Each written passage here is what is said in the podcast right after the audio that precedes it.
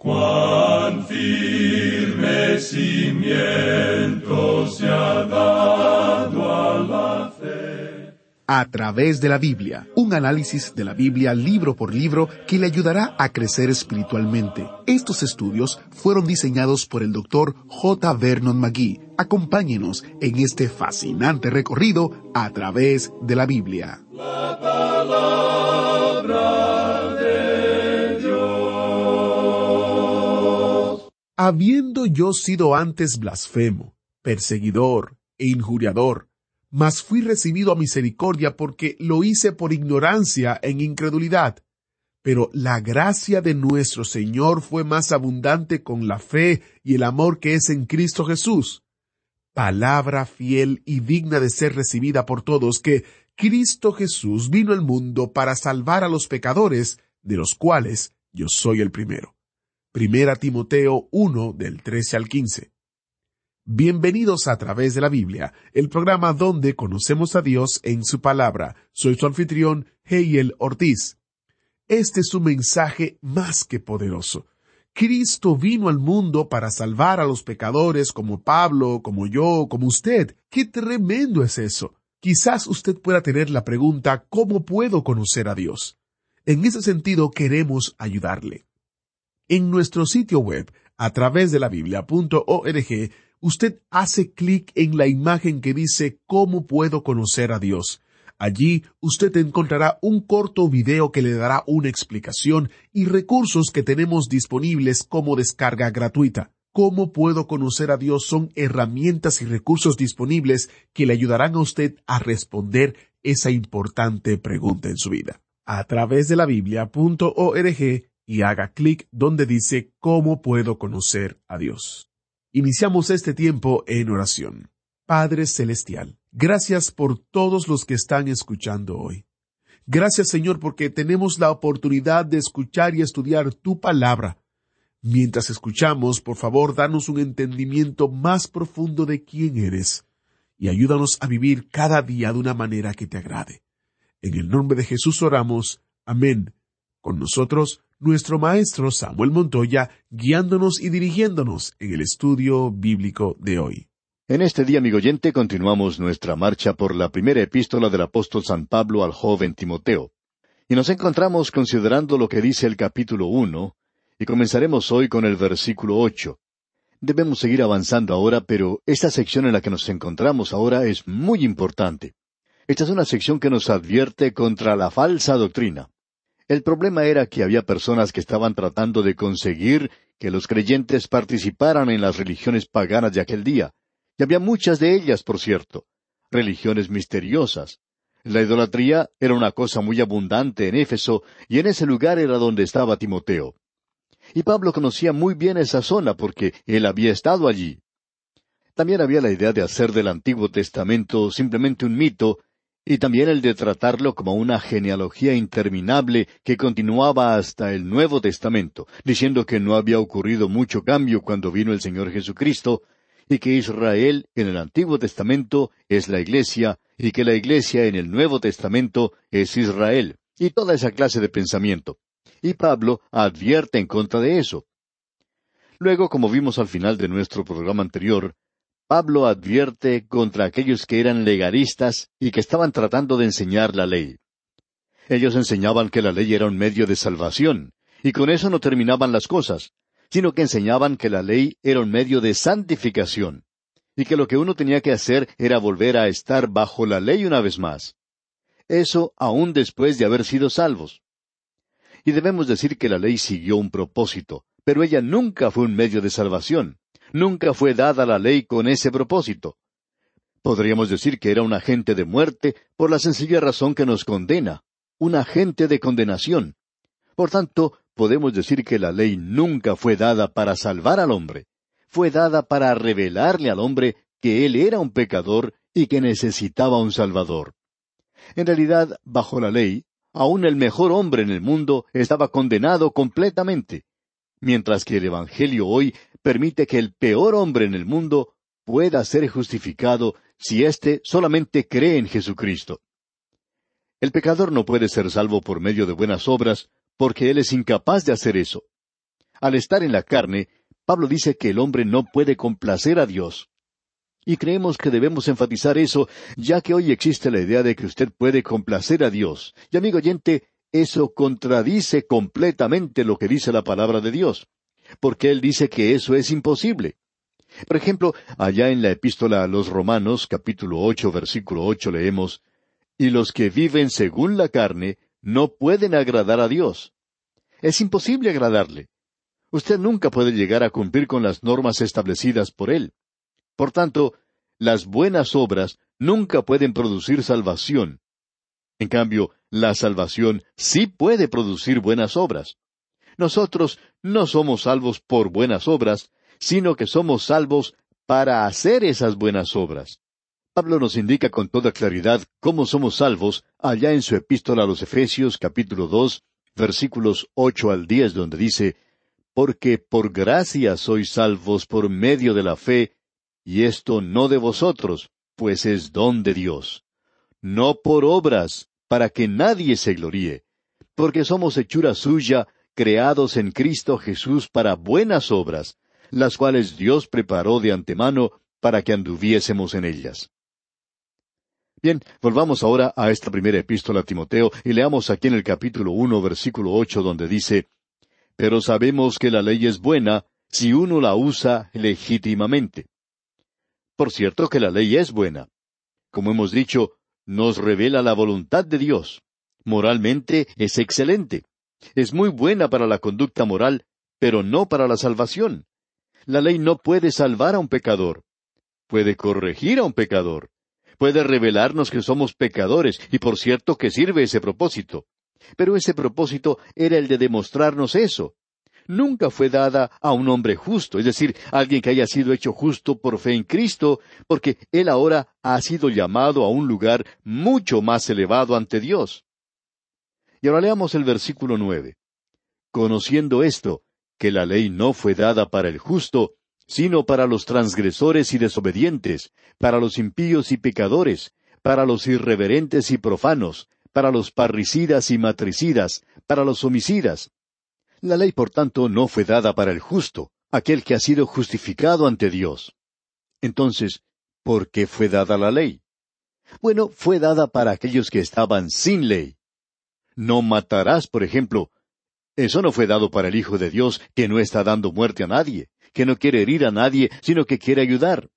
Eso fue dado para aquel hombre que tiene el corazón asesino, fue dado para controlar al hombre natural, y ese era su propósito. Y continuamos leyendo aquí en el versículo diez, para los fornicarios, para los sodomitas, para los secuestradores, para los mentirosos y perjuros, y para cuanto se oponga a la sana doctrina. Amigo oyente, cuando usted y yo vamos al Señor Jesucristo, somos salvos por un propósito o un principio que es diferente, por la gracia de Dios. Ahora hemos llegado a formar parte de la familia de Dios y hemos sido llevados a un nivel más elevado para vivir que ha cambiado completamente. Permítanos dar dos ilustraciones en este punto que quizá le sirvan de ayuda. Supongamos que aquí tenemos un juez en el tribunal. Ante él traen a una persona que ha quebrantado la ley, que ha quebrantado muchas leyes en realidad, y él debe ser sentenciado. Él debe pagar una multa muy grande y tiene que ir a la cárcel. Ahora el juez dice, yo tengo un hijo que ama a este prisionero. Tengo que condenarle. Él ha quebrantado la ley. Ahora mi hijo está de acuerdo en pagar la multa. Él es un hombre de dinero. También él ha dicho que va a ir a la cárcel. Él va a hacer eso en lugar de este hombre. Por tanto, el castigo ya ha sido pagado.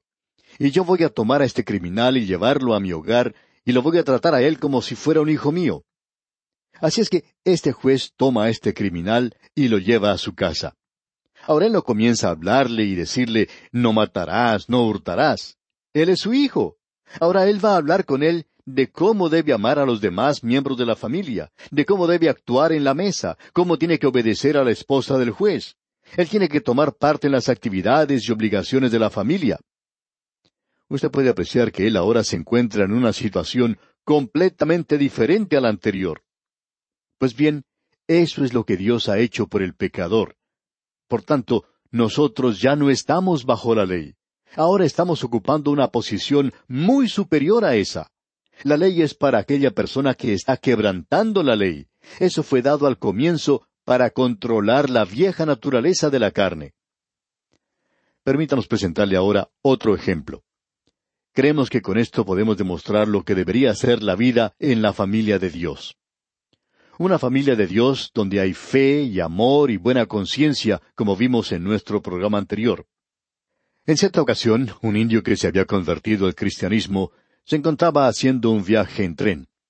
Él tenía que hacer un viaje bastante largo, y en cierto punto del viaje debía cambiar de trenes.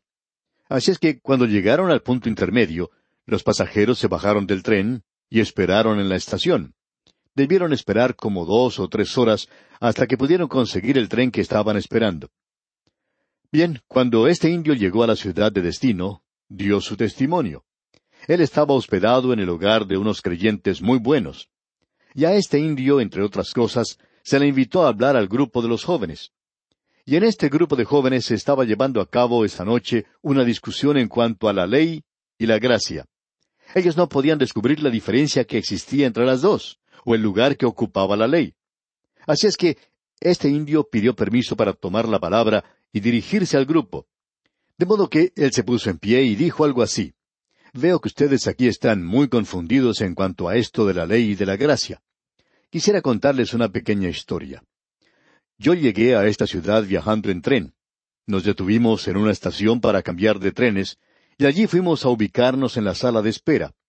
Mientras estábamos allí, noté que sobre la pared había un cartel que decía No escupa en el suelo. Eso se encontraba en la parte interior y exterior del edificio. Era una regla en ese lugar. Observé el piso y me di cuenta que mucha gente había escupido en el suelo. Nadie prestaba ninguna atención a esa ley. Pero cuando llegué a esta ciudad de mi destino, y me colocaron en este hogar tan amable y hermoso, me invitaron a que me sentara en la sala de estar y me senté en ese lugar. Mientras esperaba al resto de la familia que llegara, observé que las paredes tenían cuadros muy hermosos, pero no había allí ningún cartel que dijera no escupa en el piso. Observé cuidadosamente el piso y la alfombra que allí había, y me di cuenta que nadie había escupido en el suelo. Esto era una ley en la estación del ferrocarril, pero era gracia en el lugar donde yo estaba morando. Y amigo oyente, esa es la diferencia. Esa es la verdadera diferencia. El hombre bajo la ley nunca la cumplió. Él nunca podía alcanzar ese nivel. La quebranta continuamente. Pero ahora él ha sido llevado por medio de la gracia a formar parte de la familia de Dios. Y él no va a salir y asesinar a otra persona. Él es ahora un hijo de Dios. Él no debería mentir. Pero cuando él hace eso, él está fuera de la comunión con Dios. De eso estamos seguros.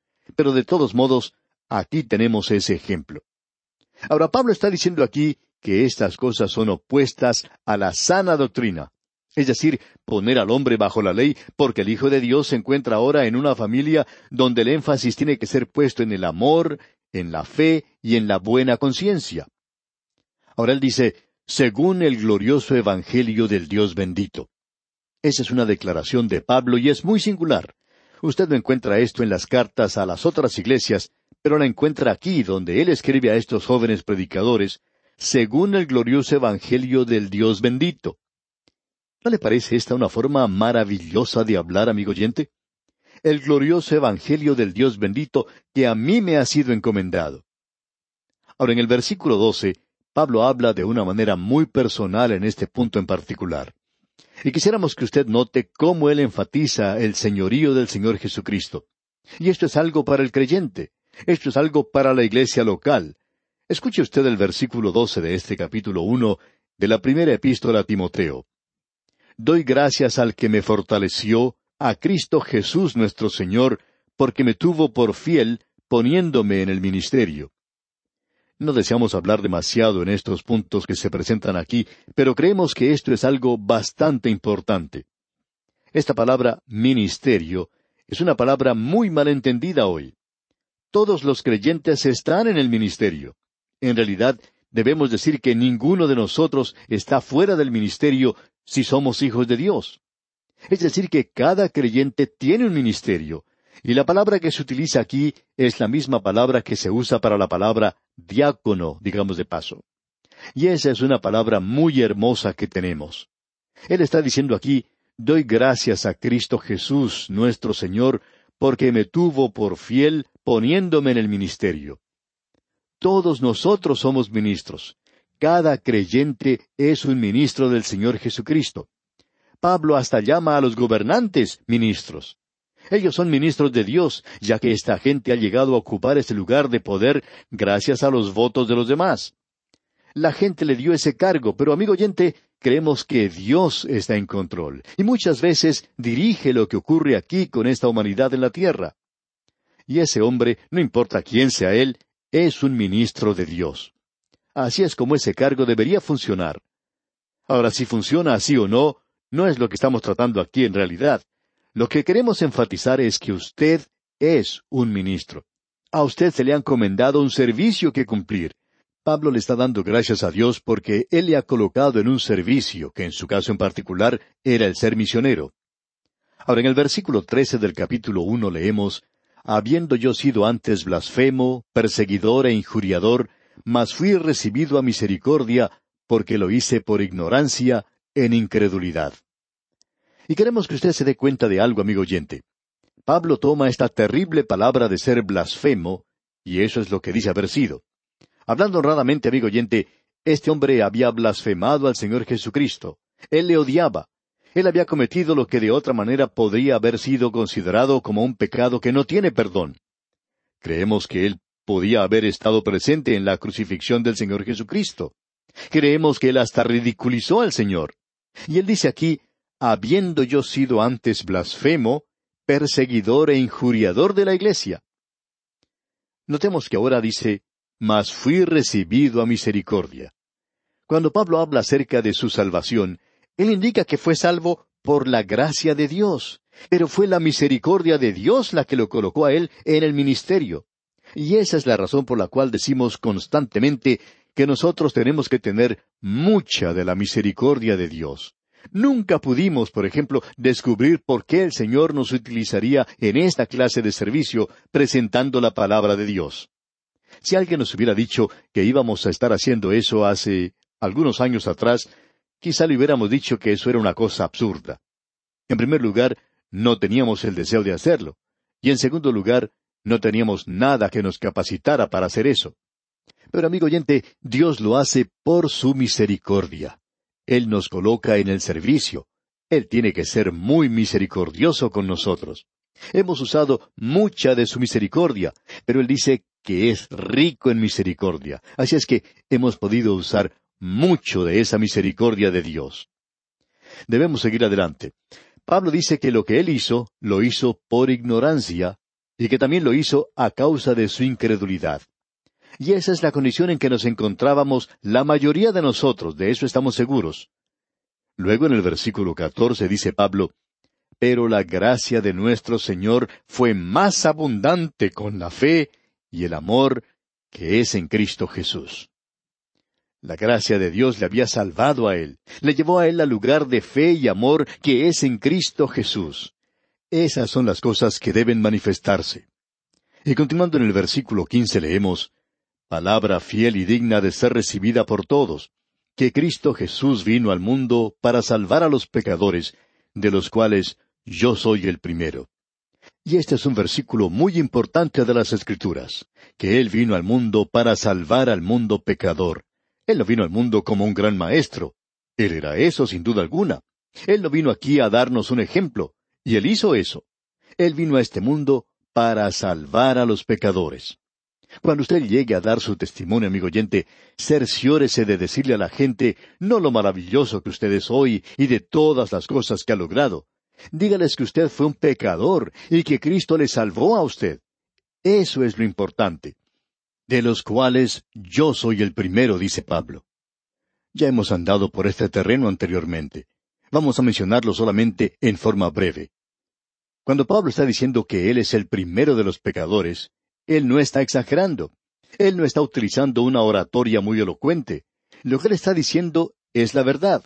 Él era el primero de los pecadores. Él había blasfemado al Señor Jesucristo. Él se había burlado de Él. Y como ya hemos dicho, Creemos que estuvo presente en la crucifixión del Señor.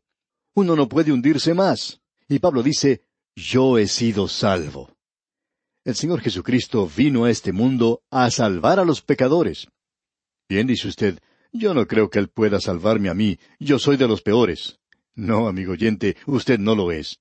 Pablo es el primero entre los pecadores. Y el primero de los pecadores ya ha sido salvo, así es que usted, amigo oyente, también puede llegar a ser salvo si quiere serlo. El problema siempre está en usted, como puede apreciarlo. Usted puede ser salvo si quiere ser salvo. Todo lo que tiene que hacer es volverse a Cristo, acudir a Él. Él hará lo demás. Él es fiel, palabra fiel y digna. Luego en el versículo 16 dice, Pero por esto fui recibido a misericordia, para que Jesucristo mostrase en mí el primero toda su clemencia, para ejemplo de los que habrían de creer en Él para vida eterna. Pablo necesitaba misericordia para llegar a ser un ministro, para ser un misionero. Pablo dice, no solo soy un predicador del Evangelio, sino que soy un ejemplo de él. Y en el versículo 17 dice, Por tanto, al Rey de los siglos, inmortal, invisible, al único y sabio Dios, sea honor y gloria por los siglos de los siglos. Amén. Pablo no podía continuar sin mencionar esta tremenda doxología. ¿Quién es el Rey de los siglos?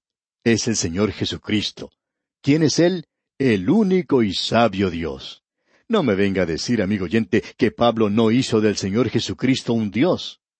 Él le consideraba al Señor Jesucristo Dios manifestado en la carne, y aquí Él nos da este tremendo testimonio. Y en el versículo 18 dice, Este mandamiento, hijo Timoteo, te encargo para que conforme a las profecías que se hicieron antes en cuanto a ti, milites por ellas la buena milicia. Nosotros aquí en este mundo nos encontramos en una batalla, y cuando uno va a la guerra, nunca debe ir a luchar en una guerra a no ser que su corazón esté en eso, a no ser que usted esté luchando por una causa verdadera, a no ser que usted tenga la intención de lograr la victoria. Y Pablo dice aquí, yo quiero que luches, que milites por ella la buena milicia. Tú tienes un enemigo real y verdadero.